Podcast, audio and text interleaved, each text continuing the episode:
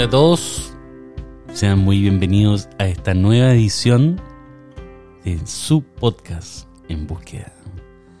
Con ustedes, Esteban Pacheco. Bienvenidos a esta nueva edición, como dice. Hola a todos, ese es el saludo oficial. Hola, sí. ¿Cómo está, don Esteban? ¿Bien? Bien, bien, gracias a Dios. Súper bien. ¿Y don Abraham? No tan bien, pero Oh. bueno, así es la realidad. No, Partimos. Bien, bien. Bueno, eh, hasta aquí este nuevo capítulo para que nos conectamos Ha cuando gusto, ahora ha esté sido un mejor. gusto para nosotros. Sí. No, bien, bien, cansado, yo creo que como todos, cansado de repente, con harta cosa que hacer, pero bien, y creo que estos momentos igual son buenos. Yo disfruto, disfruto de en búsqueda.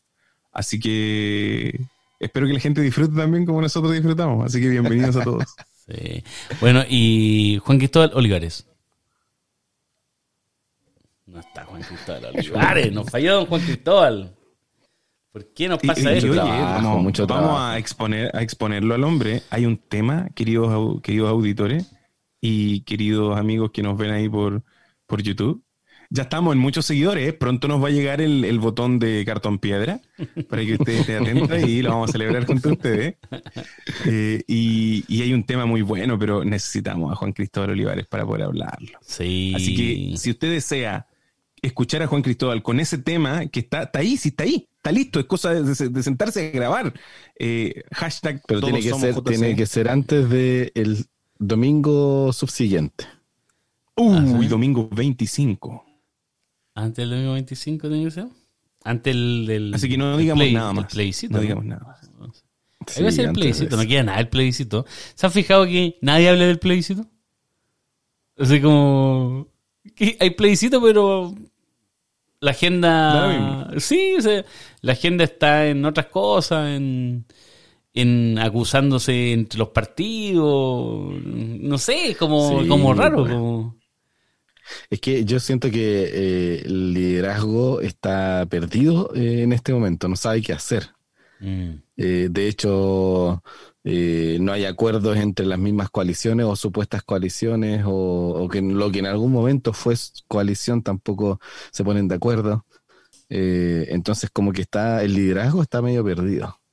Oye, de hecho, el, el otro día veía una noticia de, de un alcalde en Valparaíso que su, su, su movimiento, pues ya no es de, como del partido o del, del Frente Amplio, creo que es, Amplio. que, Mm. claro, de la coalición, porque eso es como una coalición, pues no es un partido.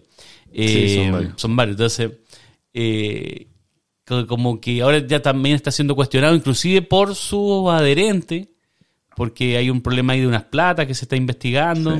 Chu. Entonces, y, y- y- salen a decir indicaciones diciendo, oye, si, si realmente hay un problema ahí, obviamente nosotros no lo podemos apoyar. Entonces, como que lo- inclusive los liderazgos que se habían proyectado incipientes ya están perdiendo legitimidad, Cayendo. por decirlo así. Y el otro día escuchaba también que- una... Perdón, perdón, ¿verdad? No, no, es que el, el tema que veo yo que antes Chile tenía líderes, líderes así como personificados. Y yo creo que los seres humanos siguen a líderes personificados, así como, no, él es mi líder. Está la figura de- de- del, del político, eh, la figura tal vez de, de- esta persona así como altruista. Pero hoy como que si uno ve la realidad nacional, no tenemos una figura así como No, un no un, un Lautaro, un Pedro y Cerda. Bueno, voy a llegar hasta ahí, no quiero seguir con otro personaje. no hay un no hay un personaje así como que uno diga, aquí está la personificación de lo que creemos, sino que al final lo que creemos está manifestado en, en el pueblo que marcha en las calles. En las masas. Entonces al final ahí está, ahí está el, el De líder, hecho, en la masa. en el, en el estallido social del año pasado, una de las cosas que más se decía era eso. O sea, no, primero no había una cabeza visible, que era la que estaba condu- eh, conduciendo todo el proceso. Eh, por otro lado, cuando los líderes en ese momento, líderes políticos, quisieron eh, en algunos casos apropiarse o sumarse al, al, al movimiento, el mismo movimiento los invalidaba. De hecho, en Mm. las manifestaciones llegaba un político y lo sacaba, no lo querían ahí. Entonces, eh, no hay una figura, por lo menos en Chile, eh, que se levante como, como tú dices. De hecho, la historia nos muestra grandes líderes en su momento de distintos movimientos, de, movimientos raciales o, de cualquier tipo, y hoy día no tenemos una figura de ese tipo, por lo menos aquí en Chile, en el movimiento que se está generando. Eso como que se traspasó, más que se traspasó, se eliminó esta figura mm, eh, de liderazgo. Y, mm, el, desplome de las instituciones, dicen algunos podcasts mm, que, yo escucho. Eh, de esta amigos, los colegas, los colegas. De este, pero es de esta institución eh, de personas, como de lo que tú hablabas. Por, de hecho, normalmente lo que siempre se decía era que en las elecciones presidenciales en Chile, la gente no vota por el programa, vota por la persona. Y es que la, gente conoce la figura, o sea, ay, sí, sí, yo lo he visto a él en la feria, ay, sí, él habla tan lindo. E incluso ya el, discurso, que antes era una herramienta retórica de convencimiento, hoy es una. E, e, es un, elemento que está en tela de juicio. O sea, antes el discurso era lo potente. Tú escuchabas su discurso y su discurso era. llenaba. Y, y hasta el día de hoy hay discursos de grandes líderes que, que tú los escuchas y te llenan hoy de, esperanza. Por ejemplo, Martin Luther King, hasta el día de hoy hay discursos que si tú amaneciste un poquito bajoneado, pones a Martin Luther King Oh, I have a dream. Ay, con eso ya yo me levanto motivado y busco qué hacer. Y me duermo. No es que tenga sueño, sino y me da un, sueño. me da un, sueño. y, me da un sueño. Entonces, hoy el discurso político o el discurso del líder eh, no, no llena. Es que eh, es, criticable. Sí, yo creo que también tiene mucho que ver con eh, la lectura de la intencionalidad del el liderazgo en este mm. tiempo, porque cuando tú reconoces a estos grandes líderes, por ejemplo Martin Luther King, el hombre estaba dispuesto a morir por su causa, pero era una causa noble. Y hoy día entonces nosotros cuestionamos la intencionalidad del liderazgo cuál es la motivación que hay detrás de su fuerza, de sus palabras, qué es lo que lo lleva a la posición donde está, eh, o, qué es lo que lo lleva a, tomar decisiones. Eh, porque uno compara, lamentablemente eh, la comparación a nosotros nos muestra que los líderes que están marcados en la historia habían motivaciones o, o, la lectura que nosotros hacemos, habían motivaciones sinceras, o sea, ellos querían, por ejemplo, el bien para el pueblo o no sé, cambios radicales y de hecho también por eso eh, se, levantan figuras que marcan de alguna manera la pauta.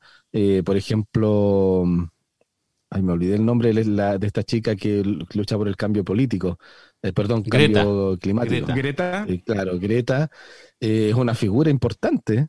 Un saludo para ella igual, ella nos escucha. Nos, escucha, nos escucha. Sí, con el subtítulo lo va. Em, entonces, nosotros, lamentablemente, no se levantan estas figuras en nuestro país y en el mundo en general, pero se levantan figuras que se muestran sinceras ante las necesidades de, las personas. Yo creo que el, que el, el, objetivo de, ese líder es lo que marca. Es como.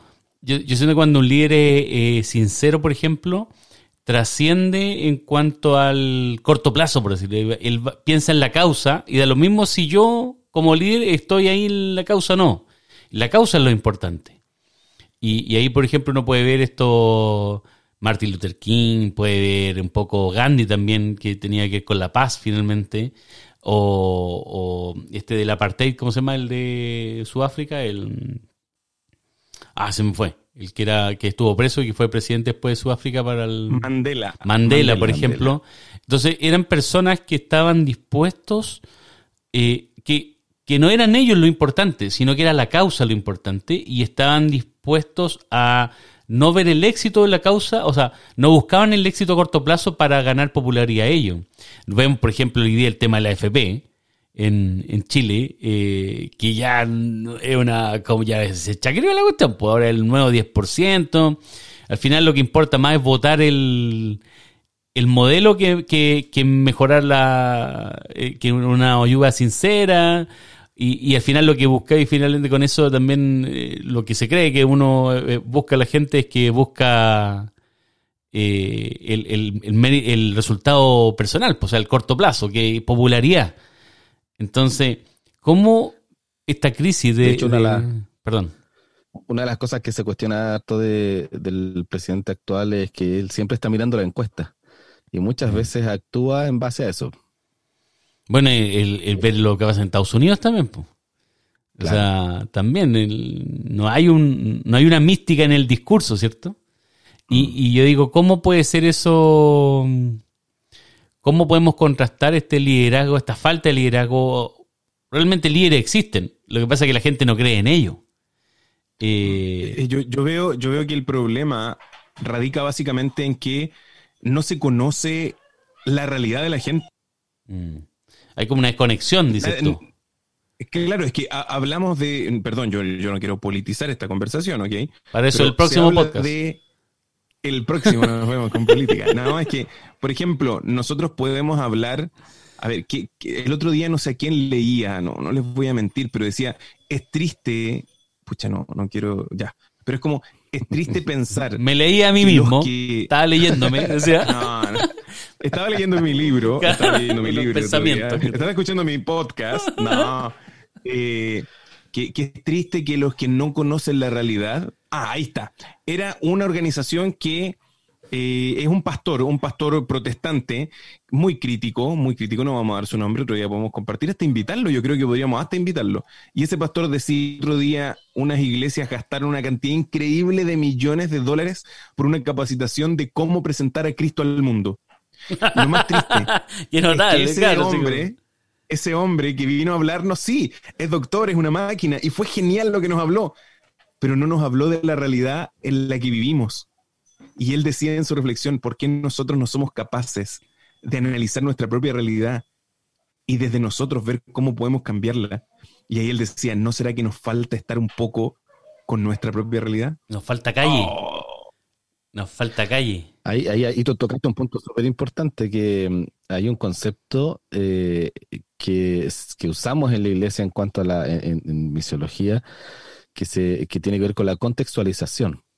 Eh, y en ese, en ese contexto, eh, ¿cómo tú puedes llegar a creer el mensaje de otro si ves que esa persona no vive lo que está diciendo? Y, y la referencia es directa a Cristo en este caso, como desde el cielo, Él viene siendo Dios y se hace hombre, como lo dice mm, eh, el libro de Filipenses, se hace hombre dejando su deidad, despojándose de su deidad para eh, hacerse un, hombre, un ser humano.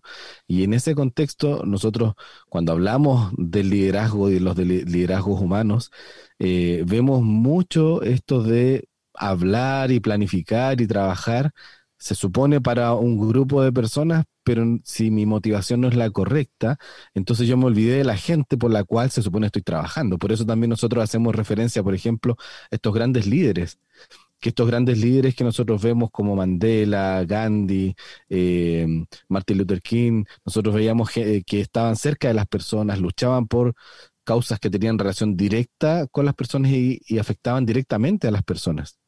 Y, cuando nosotros miramos a Cristo, Cristo viene para eh, luchar por las personas y en el lugar donde están las personas. Se mezcla con las personas. Entonces, eh, nosotros podríamos hacer esa, esa comparación, claramente es, radical, pero, pero nos ayuda bastante para poder comprender el verdadero liderazgo. Oye, de hecho, si uno, uno lo piensa en lo que tú dices, Esteban, es que eh, y lo que un poco lo conectándolo con lo que decía Abraham, de que, lo bajamos a nuestra realidad, Jesús, que nosotros creemos que Jesús es Dios, eh, imagínate el nivel, pues, o sea, él siendo Dios podría haberse quedado ya y resolver el tema, pero no, él baja a la, a la realidad humana eh, a través de esta, esta humanización, esta encarnación, eh, para realmente vivir como nosotros y entender lo que nosotros pasamos y poder hablarnos con, eh, con propiedad de lo que está pasando. Entonces, ¿qué, qué más grande que eso? Em, un poco e, entender este ánimo de, vivir la realidad realmente y de estar conectado con nosotros. A mí me encantan la, el, liderazgo de Jesús es como tan distinto al liderazgo que, que nosotros vemos hoy día en el, en el mundo, que es como es como tan revolucionario en ese sentido. y, eh, tan poco utilitarista. Yo creo que todos, de una u otra forma, cuando generamos algún nexo desde nuestras esferas de influencia como, como líderes o como coordinadores, no sé si algún amigo o amiga que nos escucha es jefe o es supervisor, no lo sé, eh, siempre hay algo a cambio.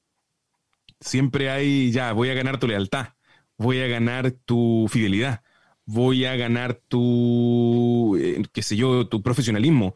Siempre hay algo a cambio. Pero en el liderazgo de Jesús es, eh, es, totalmente contrario. O sea, no hay nada utilitarista. Él no te quiere utilizar para nada. Él solo entrega. Entrega vida, entrega amor, entrega sabiduría, entrega conocimiento. Y lo peor, haciendo un spoiler en la historia, le juegan súper mal. O sea, el único gran líder, que es Dios mismo encarnado en la tierra, que viene a dar todo, le juegan en contra.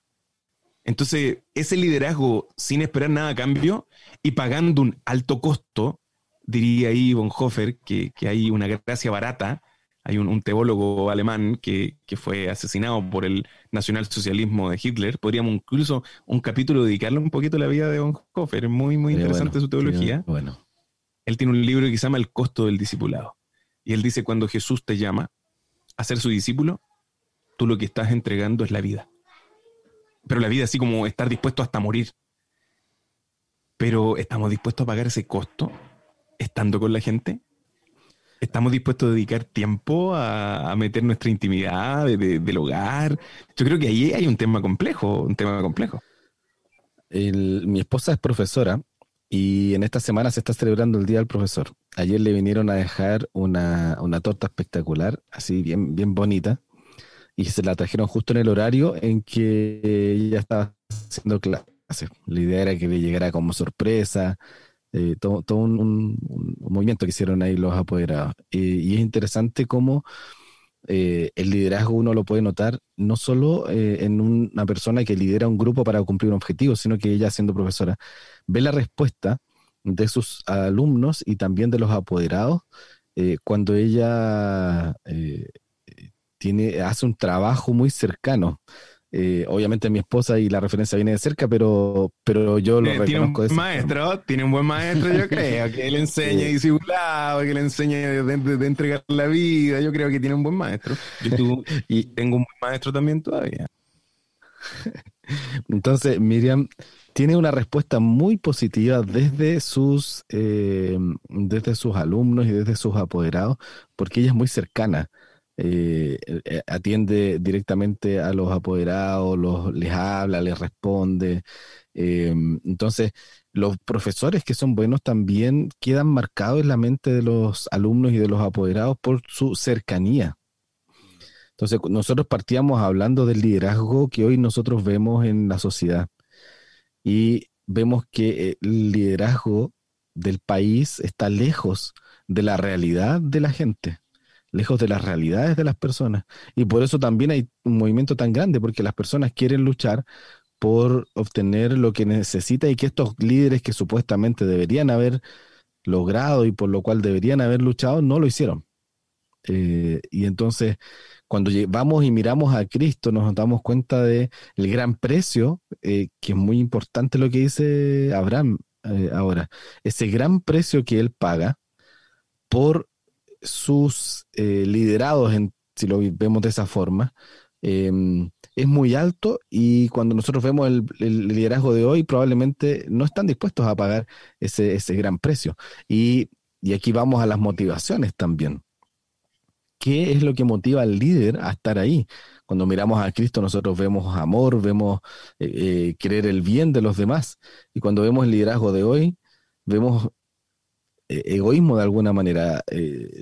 Trump ha amenazado incluso con no querer soltar el poder cuando se hagan las elecciones, si es que, la, si es que no gana.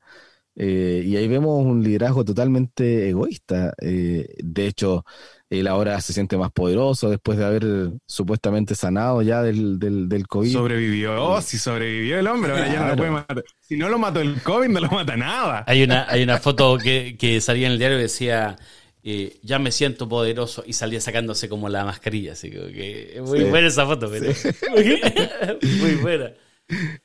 Cuando nosotros vemos este tipo de liderazgo, al final están totalmente alejados de la realidad, incluso no solo de la realidad del pueblo o de la gente, sino alejados de la realidad eh, de, no sé, de, la, de entre las personas, no importa el nivel en que estés, porque cómo te vas a sentir poderoso por eso, cómo tu actitud va a ser así frente a las personas.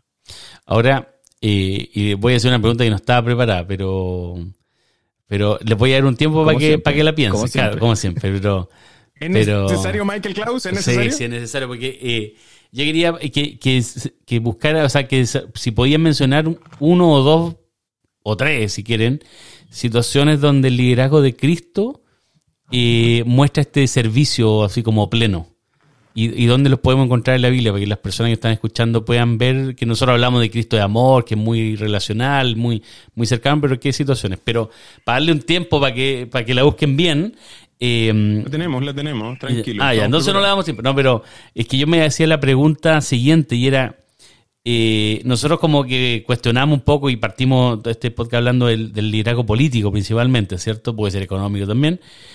Pero yo creo que también nos, nos hace bien vernos nosotros mismos. El liderazgo cristiano realmente se asemeja más a este liderazgo político que estamos cuestionando hoy día o se asemeja más al liderazgo eh, eh, de Cristo realmente. Cuando uno ve a los líderes cristianos, y líderes, por favor, yo no, no, no quiero que pensemos solo en, pastores, curas, administradores, sino que también las personas eh, que participan en una organización religiosa y que son líderes, líderes en su comunidad o, o, líderes en su grupo familiar, etcétera, ¿realmente verán a Cristo o verán un liderazgo más, porque quizás, claro, cuestionar algo que está más lejano a nosotros, ninguno de nosotros políticos, es más fácil.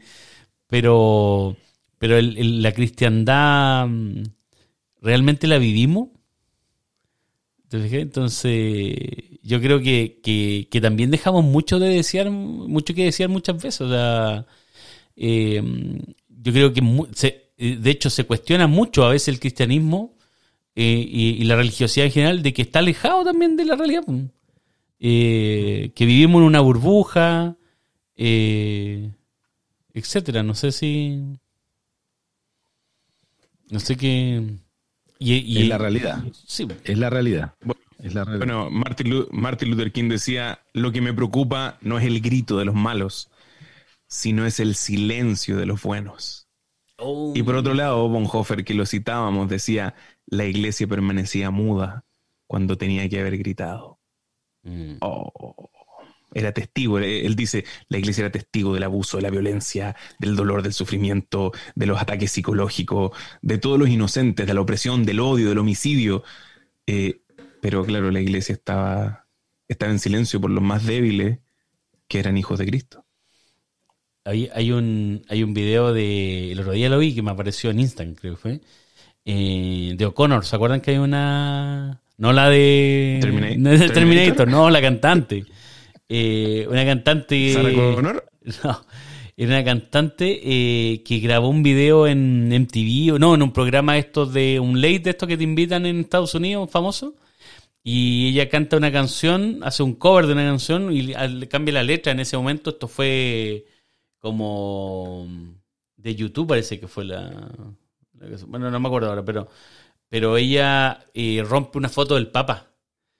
Y en ese programa, y que fue hace como 20 años atrás, creo, o más, si no me equivoco, y, habla ahí de que la iglesia está abusando de los niños y, dice un montón de cosas que en ese momento, eh, de hecho, ella le cortaron la carrera musical después, o desapareció de todos lados. Pero claro, hoy día tú lo ves en retrospectiva y, efectivamente lo que dijo estaba pasando. Y, los abusos y todo. Entonces, ahora me acordé cuando tú dijiste de, que la iglesia callaba. Eh, que la iglesia callaba cuando estaba pasando el abuso, cuando pasa el abuso dentro de la iglesia, pero también mm, nosotros hemos hablado también de, del cristianismo que, por ejemplo, la crisis social pasada, eh, las iglesias desaparecieron del discurso, callaron, no sabían qué decir. Y yo creo que ese no saber qué decir eh, era realmente no saber qué decir, porque estábamos eh, desconectados de la realidad del día a día. Sí, también tenía que ver mucho con que éramos foco de, la crítica, o sea, éramos parte del problema según el movimiento social en ese momento. Mm. Yo creo que eh, un poco respondiendo a lo que tú decías delante, eh, cuán cerca estuvo Jesús de, de, las personas y cuánto se mezcló en la realidad y en las crisis de las personas. Eh, se ve en varios, en varios, hay un montón de situaciones. A mí, una de las que me impacta en este contexto tiene que ver con el momento en que Cristo, por ejemplo, va a sanar a, a diez leprosos.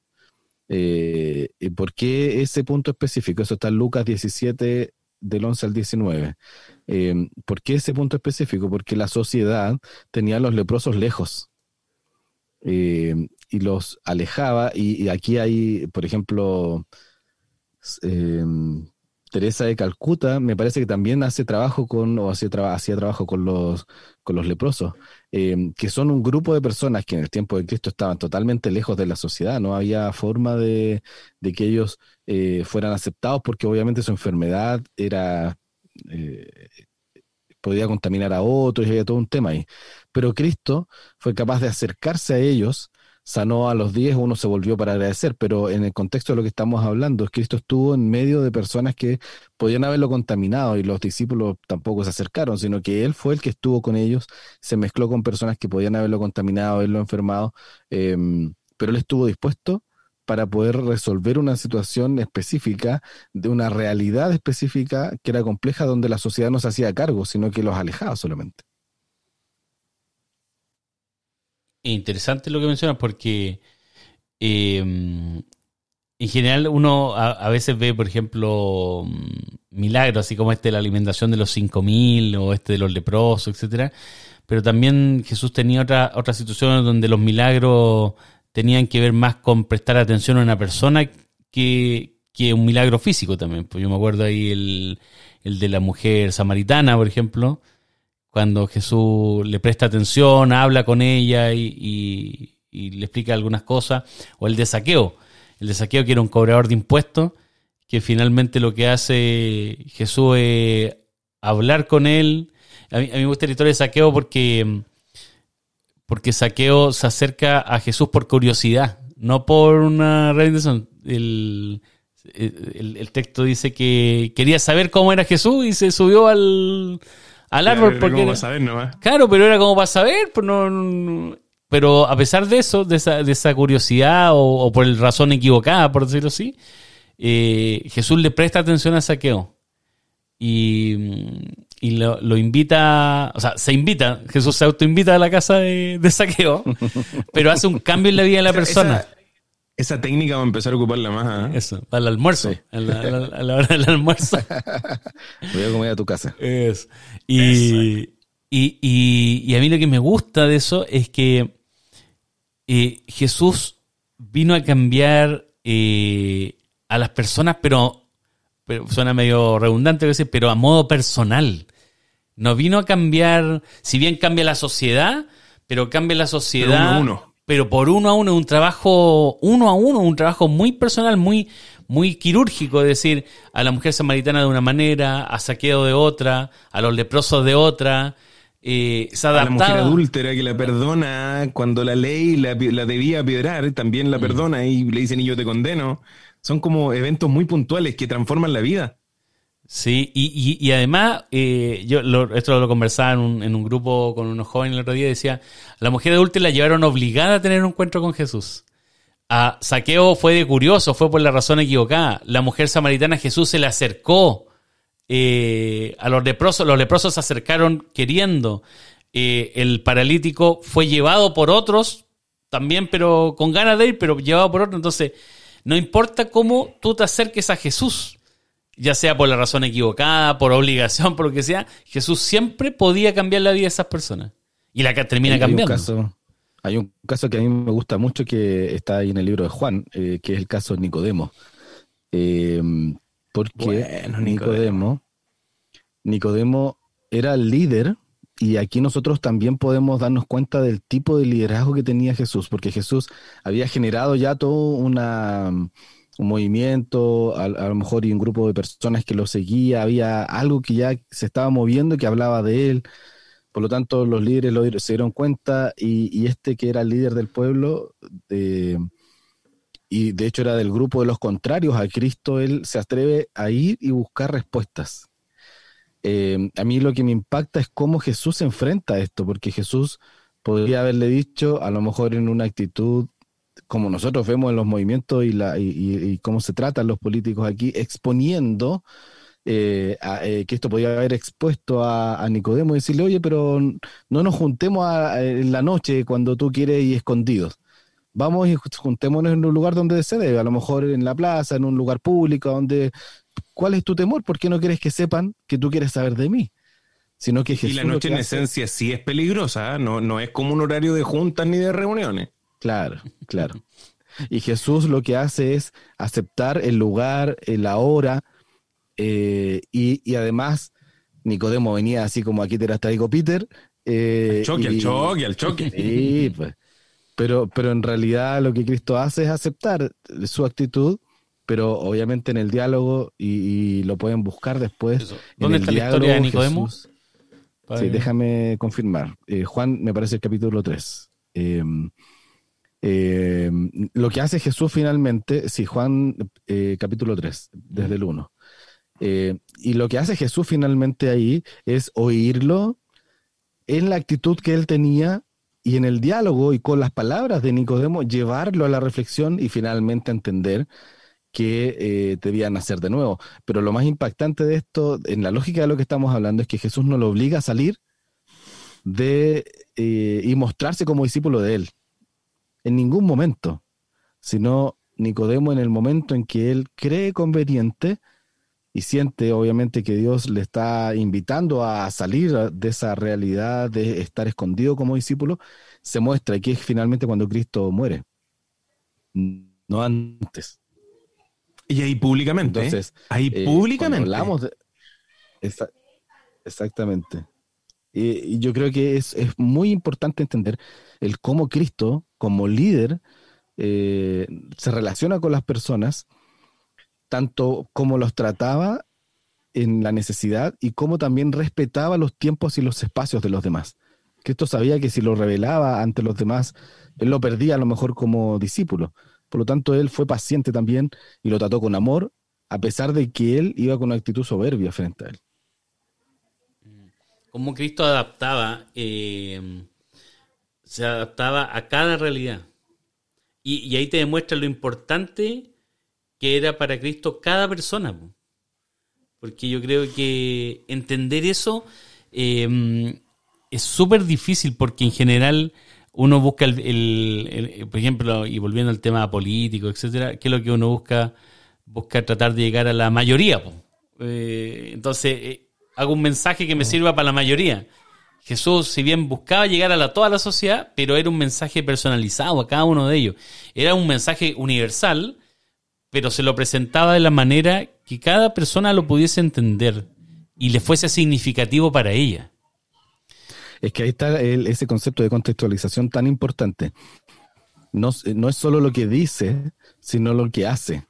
La correlación que hay entre esas dos cosas es lo que tiene un resultado de mm, eh, el resultado esperado finalmente, pues el cambio en la actitud, eh, la aceptación de, en este caso, del mensaje de Cristo, eh, tenía mucha relación con el, la actitud del que quería entregar el mensaje y con el tipo de mensaje que se entregaba. Hoy día nosotros vemos un mensaje incoherente con, con lo que se, con la actitud finalmente del que está entregando el mensaje. Hay una autora que se llama Ellen White, que escribió un libro bueno, dentro de muchos libros, y uno que se llama El deseo de toda la gente, y ella analizando un poquito cómo Jesús se mueve, ella dice, Jesús veía en toda alma a un ser el cual debía ser parte de su reino. Procuraba alcanzar el corazón de la gente yendo entre ellos como quien les desea su bien. Los buscaba en las calles, en las casas privadas, en los barcos, en la sinagoga, a la orilla del mar, en una fiesta de boda. Y, dice que se encontraba con ellos en sus diarias y manifestaba interés en cosas que para ellos podían ser normales, muy seculares, pero los llevaba a cosas más eternas. Entonces, qué, interesante cómo Jesús va, va donde ellos. Y toda persona, toda alma, todo corazón puede ser un miembro del reino de Dios. Entonces, a mí me impacta eso de que Jesús no necesitaba un púlpito tal vez para predicar una plataforma para poder pararse o un micrófono para poder hablar un discurso, sino que él donde estaba y donde iba eh, generaba oportunidades de salvación para otros. Pero yo creo que hay un costo.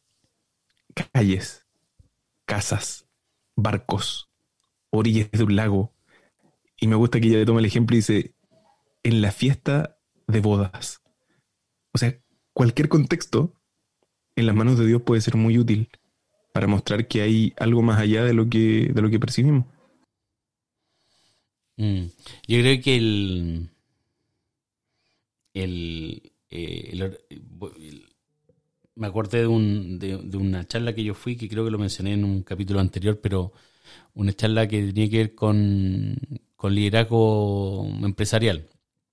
Y aparece Felipe Berríos que eh, hablando y dice eh, que quizás tenemos que cuestionarnos nuestro liderazgo hoy día, porque si uno ve que el líder más grande de la historia de la humanidad que ha cambiado la vida de millones de personas, eh, vivió el día a día sin tener una casa, sin tener un lugar donde, nació sin tener un lugar donde nacer, vivió sin tener un lugar donde dormir y, y termina más encima apedreado, vilupendiado, crucificado, eh, que quizás, pero sigue siendo el líder más grande de la historia, querámoslo o no. O sea, creas o no en Dios, eh, el, Jesús que aparece en la Biblia eh, ha cambiado la vida de millones de personas. Entonces, eh, ¿qué, qué, importancia de mirar a Cristo como un líder distinto y entender el liderazgo desde esa, desde esa aproximación. Pero yo creo que lo importante de entender ese liderazgo también no es su forma de liderazgo, sino que el mensaje que predica. Y yo creo que, eso queda para un nuevo podcast. Yo creo que hemos hablado de, que Jesús cambiaba la vida de las personas. Eh, cada uno le daba un mensaje universal, pero a cada uno eh, le hablaba de acuerdo a su realidad, su contextualización, que fue significativo. Y yo creo que quizás podríamos desarrollar en el próximo podcast, si es que, eh, si es que no hablamos de política y religión, que es un podcast que tenemos pendiente. Eh, pero si es que, de todas maneras, yo creo que tenemos que hacer un capítulo del mensaje que Cristo predicaba. ¿Qué venía Cristo a hacer? Aparte de, de, acercarse a las personas y vivir como ¿Qué es lo que venía a decirle a las personas? ¿Qué hizo? Pero también qué vino a decirle a las personas. ¿Qué hizo que Saqueo cambiara su vida, que la mujer samaritana, que la mujer adúltera, que los pecados, que ¿Fue el milagro solamente? o había algo más que Jesús venía a hacer? ¿Qué es lo que le hablaba a Nicodemo? Eh, ese encuentro que tiene con Nicodemo, ¿qué es lo que Jesús le dice realmente? ¿Cuál es el mensaje común en cada una de esas personas? Porque ya vemos que es contextualizado, pero... ¿Qué es lo que le hacía sentido a la gente? Exactamente. ¿Qué es lo que cambiaba la vida de las personas? Yo creo que eso queda un, nuevo podcast, ¿no? Sí, de todas maneras. Eh, y como palabras finales, eh, a lo mejor reflexión de todo lo que hemos conversado ahora, el que es líder yo creo que tiene que ser capaz de, tomar el ejemplo de Cristo en, este, en esta mirada de vivir la experiencia de las personas para poder también tomar decisiones por ellas y con ellas. El liderazgo de Cristo no era simplemente venir a imponer cosas, de hecho no, no, impone nada. y, Dios en general no impone, sino que más bien va guiando eh, y mostrando qué puede ser lo mejor y guiando hasta, hasta allá. Y Cristo hace eso también. Hoy día el líder que quiera ser líder, que quiera eh, tener liderados, en realidad tiene que pensar bien cuál es su motivación y mm. saber que, por qué él llega a ser líder, por qué él asume el liderazgo y, entender que finalmente sí, y aquí eh, es parte de mis convicciones, si es que Dios te pone en un lugar para liderar, entonces tú tienes que asumir con responsabilidad la posición donde Dios te, estableció, porque hay un objetivo que Dios quiere cumplir contigo y si tú no eres capaz de ser humilde para aceptar ese, esa, ese objetivo que Dios tiene para ti, entonces no estás cumpliendo la misión que el Señor te está entregando. Entonces, mirar a Cristo finalmente lo que hace es ah, llevarnos a entender que Dios nos pone en una posición y, debemos seguir el mismo ejemplo de Cristo. Gracias, Esteban Abraham. ¿Algunas palabras para...? Jesucristo no es solo recordado por sus grandes discursos, por su oratoria, por su retórica, por sus enseñanzas, sino que es recordado por, por sus actos, por sus hechos, por lo que él hizo. Y yo creo que ahí está la clave. No solo basta con hablar, no solo basta con decir, sino que tenemos que vivir. Y lo que decimos tenemos que tratar de experimentarlo y vivirlo de manera real. Y sobre todo, moviéndose como Jesús se movía, podríamos evitar y solucionar tantos problemas que tenemos hasta el día de hoy. Pero hay algo que falta. Algo falta. Tal vez no es Cristo el problema. Tal vez somos nosotros los que no sabemos reflejar a aquel que decimos creer así que yo creo que por ahí va, va una reflexión final. No solo quedémonos en el discurso, sino que actuemos y vivamos como vivía el maestro. Oye, eh, gracias, Abraham. Yo quería cerrar con, un texto que está en, en Mateo 20, eh, versos 25 al 28. Dice, entonces Jesús llamándolos dijo, sabéis que los gobernantes de las naciones se enseñorean de ellas y los que son grandes ejercen sobre ellas potestad. Mas entre vosotros no será así, sino que el que quiera hacerse grande entre vosotros será vuestro servidor. Y el que quiera ser el primero entre vosotros será vuestro siervo. Verso 28 dice, como el Hijo del Hombre no vino a ser servido, como Jesús no vino a ser servido, sino para servir y para dar su vida en rescate por muchos. Qué buen texto. Toma. Es. Oye, Vamos cerrando, ¿cierto? Eh, tenemos dos podcasts pendientes. Política y religión. Que ahí se desprenden varios temas más. Pero también tenemos este podcast que yo creo que es súper importante y es ¿cuál fue el mensaje que vino Cristo a hablar con cada una de estas personas? ¿Qué vino a hacer realmente? ¿Qué vino a decirle? Oye, esperamos que Juan que se sume próximamente, ¿no? Sí, pues un abrazo por grabar antes del plebiscito. Eso. Sí, de todas maneras, oye, gracias Esteban Gracias, Adrián, por su tiempo. Esperamos tener nuevos capítulos prontamente y aquí hicimos una pausa bastante grande, esto como casi un mes. Sí, como tres semanas. Sí. Esto ya es la temporada 2 ya, con, este, con esta pausa que hicimos. la vida, oye, la vida, la vida está muy rápida y pasa rápido. Oye, si alguien quiere una Biblia, tenemos Biblia, nos quedan Biblias de papel. Así que de papel se me refiero a impresa, no de no de origami. En físico, en físico. chao, chao, que esté muy bien. Un abrazo, chao, chao.